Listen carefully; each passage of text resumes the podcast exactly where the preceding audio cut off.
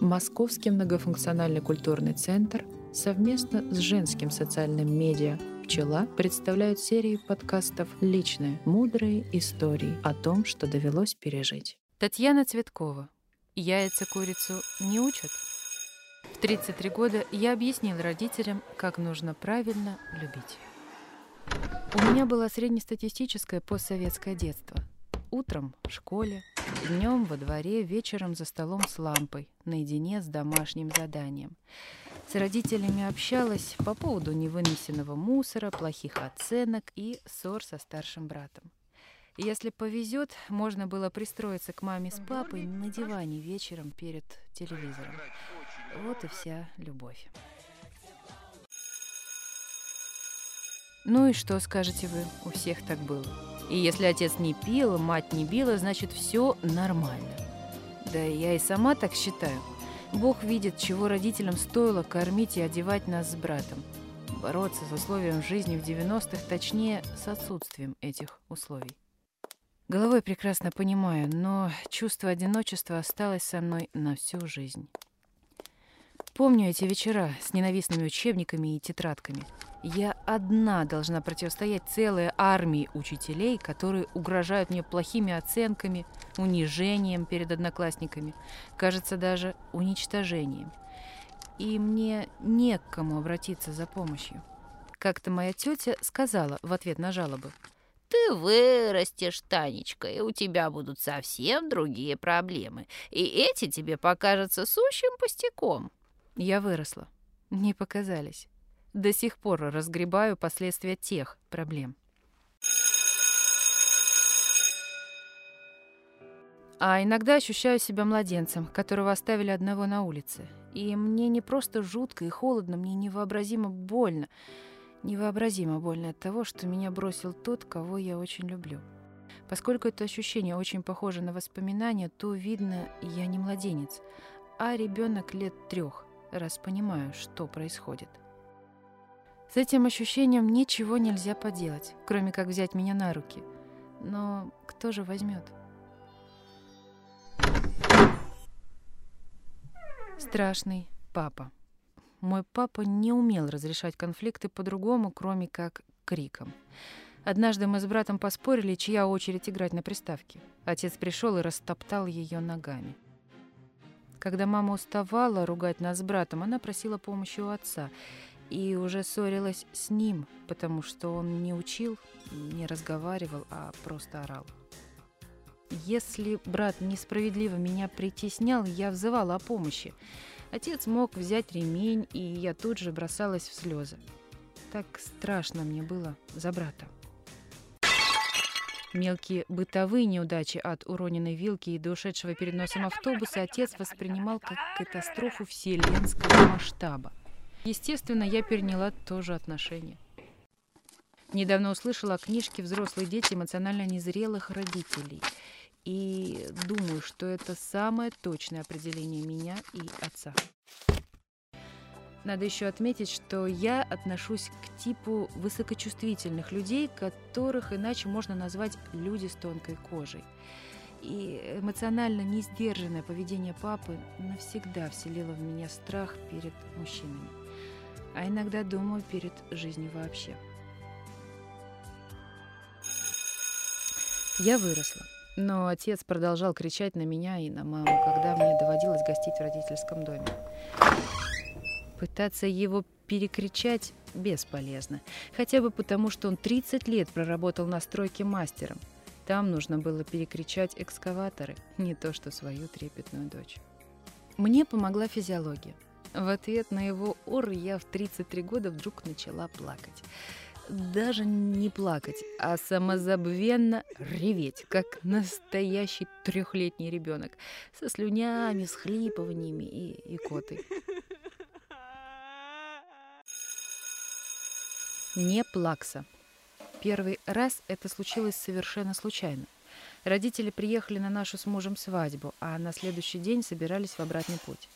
Муж приготовил свои фирменные щи. Мне очень хотелось, чтобы его похвалили. Но родители упорно молчали. Хвалить ведь не принято. Каждый, склонившись над своей тарелкой, молчал. Посмотрите, какой прозрачный бульон!» Сделала я очередную попытку.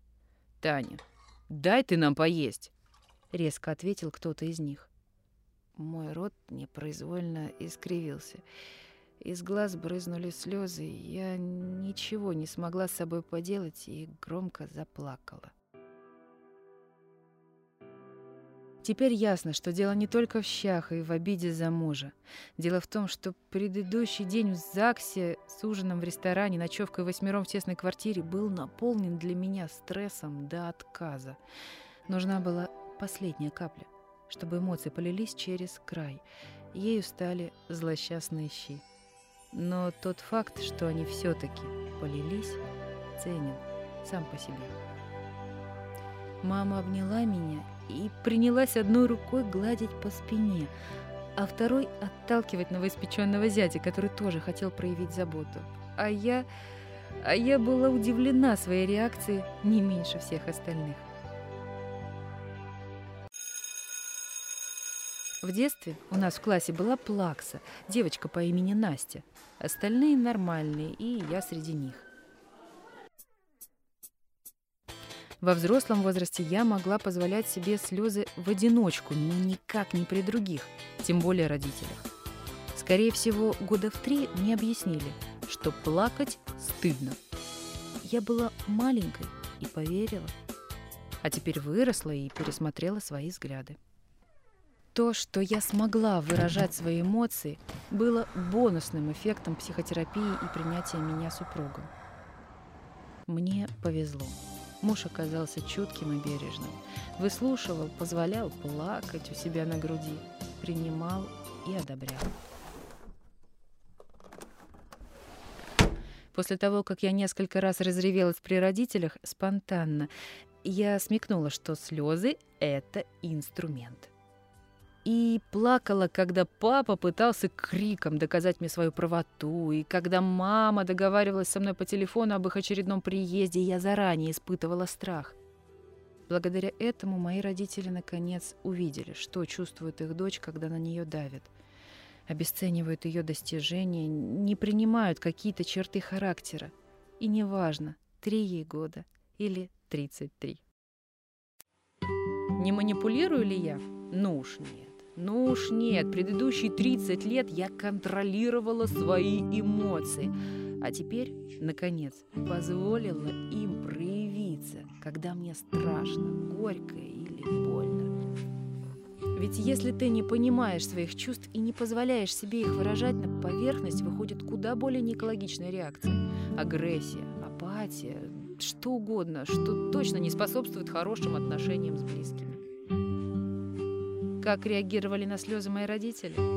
Благодаря их доброму сердцу они, конечно, меня жалели. Только сейчас уже было недостаточно взять свою дочку на руки и успокоить. Сейчас нужно было ее попытаться понять.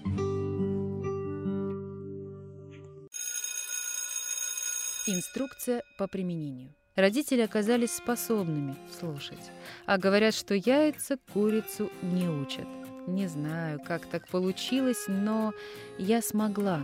Я смогла многое объяснить своей маме, а через нее и отцу.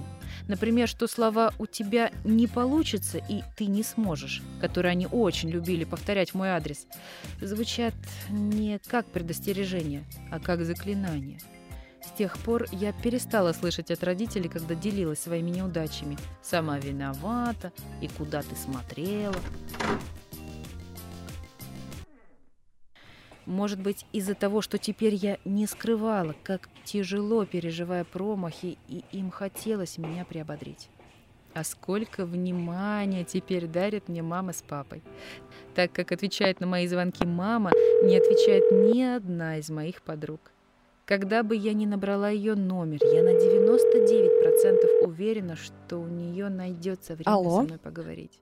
Тот единственный процент, когда она не отвечает, значит, что у нее неожиданно разрядился телефон. Но я недавно подарила ей новый. Батарея в нем держит хорошо. А вечером, когда с работы возвращается папа, он тоже подключается к нашим беседам, благодаря возможностям видеосвязи. Психологи говорят, что если вас недолюбили в детстве, вам придется стать самим для себя любящим родителем. Самому брать себя на руки, самого себя утешать, защищать и поддерживать. Я психологам, конечно, верю, хотя так и не владела этим навыком.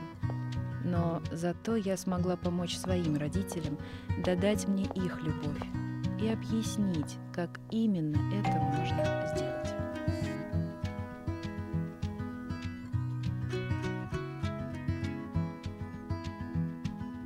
Текст для вас читала Анна Фита.